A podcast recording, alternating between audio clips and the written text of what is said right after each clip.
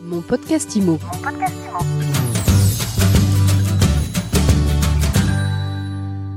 Bonjour, bienvenue dans ce nouvel épisode de mon podcast IMO. J'ai le plaisir de retrouver Loïc Quentin, président de l'AFNAIM. Bonjour. Bonjour Ariane.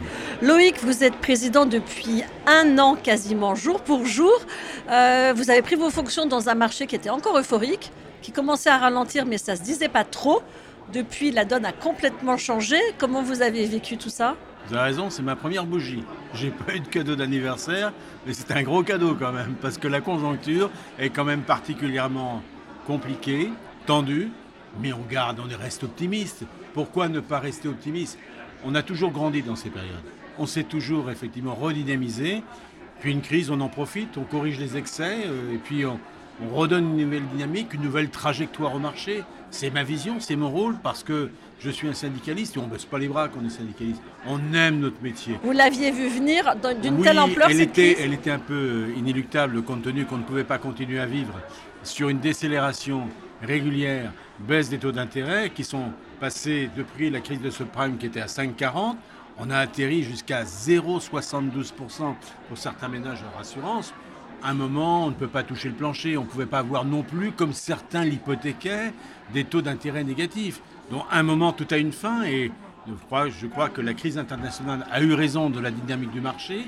Les taux sont repartis à la hausse et la catastrophe prévisible est arrivée. Mais surtout, ce qui est dramatique, c'est que cette augmentation, elle a été rencontrée et on l'a constatée dans un temps record.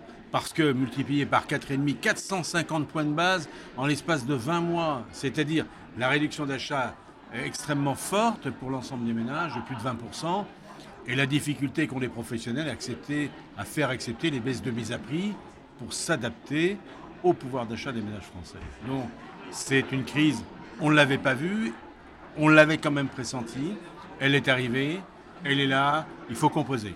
Alors elle est sanglante pour vos adhérents, cette crise, pour la profession immobilière? Elle ne peut que m'inquiéter parce que, euh, je dirais, certaines entreprises les plus fragilisées, euh, les structures moins organisées, ceux qui font de la monoactivité, euh, sont beaucoup plus fragilisés que d'autres. Parce qu'il est vrai, quand on exerce plusieurs activités, syndic de copropriété, administrateur de biens, agent immobilier, on peut avoir bien évidemment une compensation par des activités récurrentes. Mais euh, dans, dans tous les cas, euh, je crois que euh, cette crise, elle va permettre aussi de rappeler aux professionnels que les fondamentaux existent, que les périodes que beaucoup ont connues, beaucoup de jeunes professionnels, sont terminées.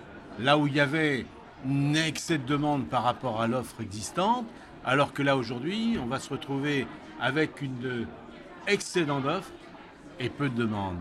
Et quand on a peu de demandes, il faut savoir être très professionnel, accompagner son client, lui prodiguer tous les conseils, savoir effectivement lui donner euh, une véritable stratégie fiscale, des conseils juridiques, l'accompagner dans le cadre de la loi climat résilience, aujourd'hui qui interpelle tous les professionnels et qui nous oblige d'être de véritables professionnels. Oui, les agents immobiliers ont de l'avenir, ceux qui se donnent la peine d'être à la hauteur de euh, leur métier. Je disais il y a un an, pas d'amateurisme dans l'immobilier.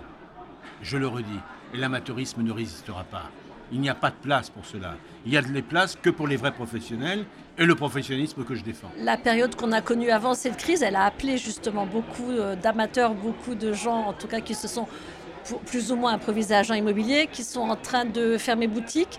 C'est quoi vos, les On ne chiffres peut pas tirer un bilan aujourd'hui de ceux qui restent et de ceux qui partent. Je crois que dans tous les cas, les vrais professionnels resteront. C'est ça qu'il faut retenir. C'est la seule résultante. Celui qui n'est pas professionnel ne résistera pas à cette crise. Moi, personnellement, mon cabinet, c'est la quatrième qui est- que, que- que je vais connaître. On s'est adapté. Bien évidemment, on a gagné moins. On s'est réajusté. Ou on a pu perdre un peu d'argent. Mais on est reparti. Et le marché repart toujours.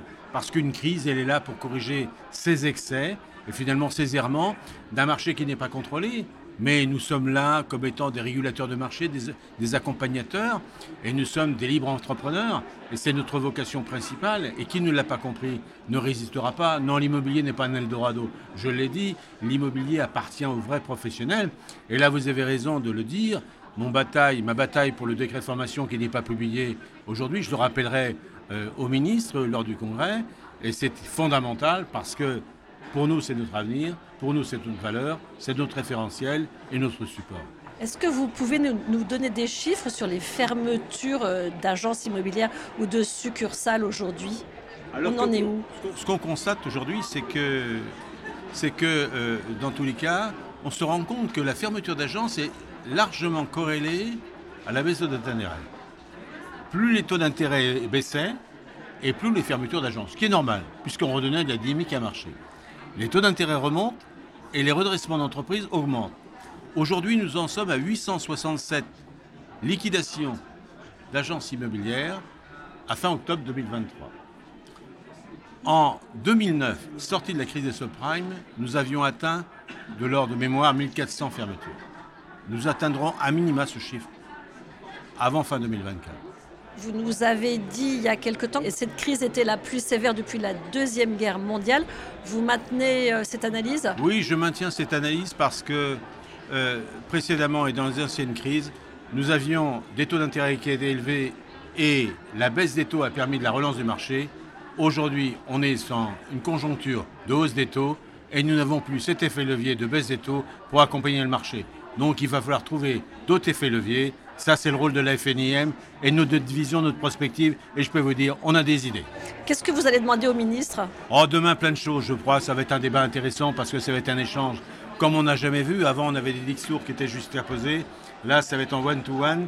Je vais me régaler dans cet instant, dans ce moment. Et je dois être à la hauteur de la mission, du rôle de président de la FNM pour lequel j'étais élu.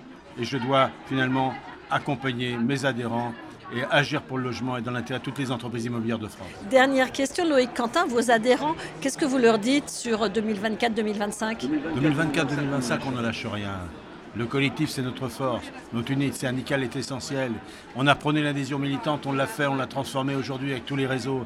On va constituer une force essentielle à la défense de nos métiers, à la stratégie immobilière et coûte que coûte, dans tous les cas. On est un tournant de l'histoire. Je crois que on traverse, il faut changer de paradigme concernant la politique immobilière, la politique du logement. Il faut croire en nos forces, en une dynamique. On a des ressources incroyables. C'est à moi de les mobiliser et de les entraîner. Merci beaucoup Loïc Quentin, président de la FNAIM. Merci Ariane. Merci Ariane. À bientôt.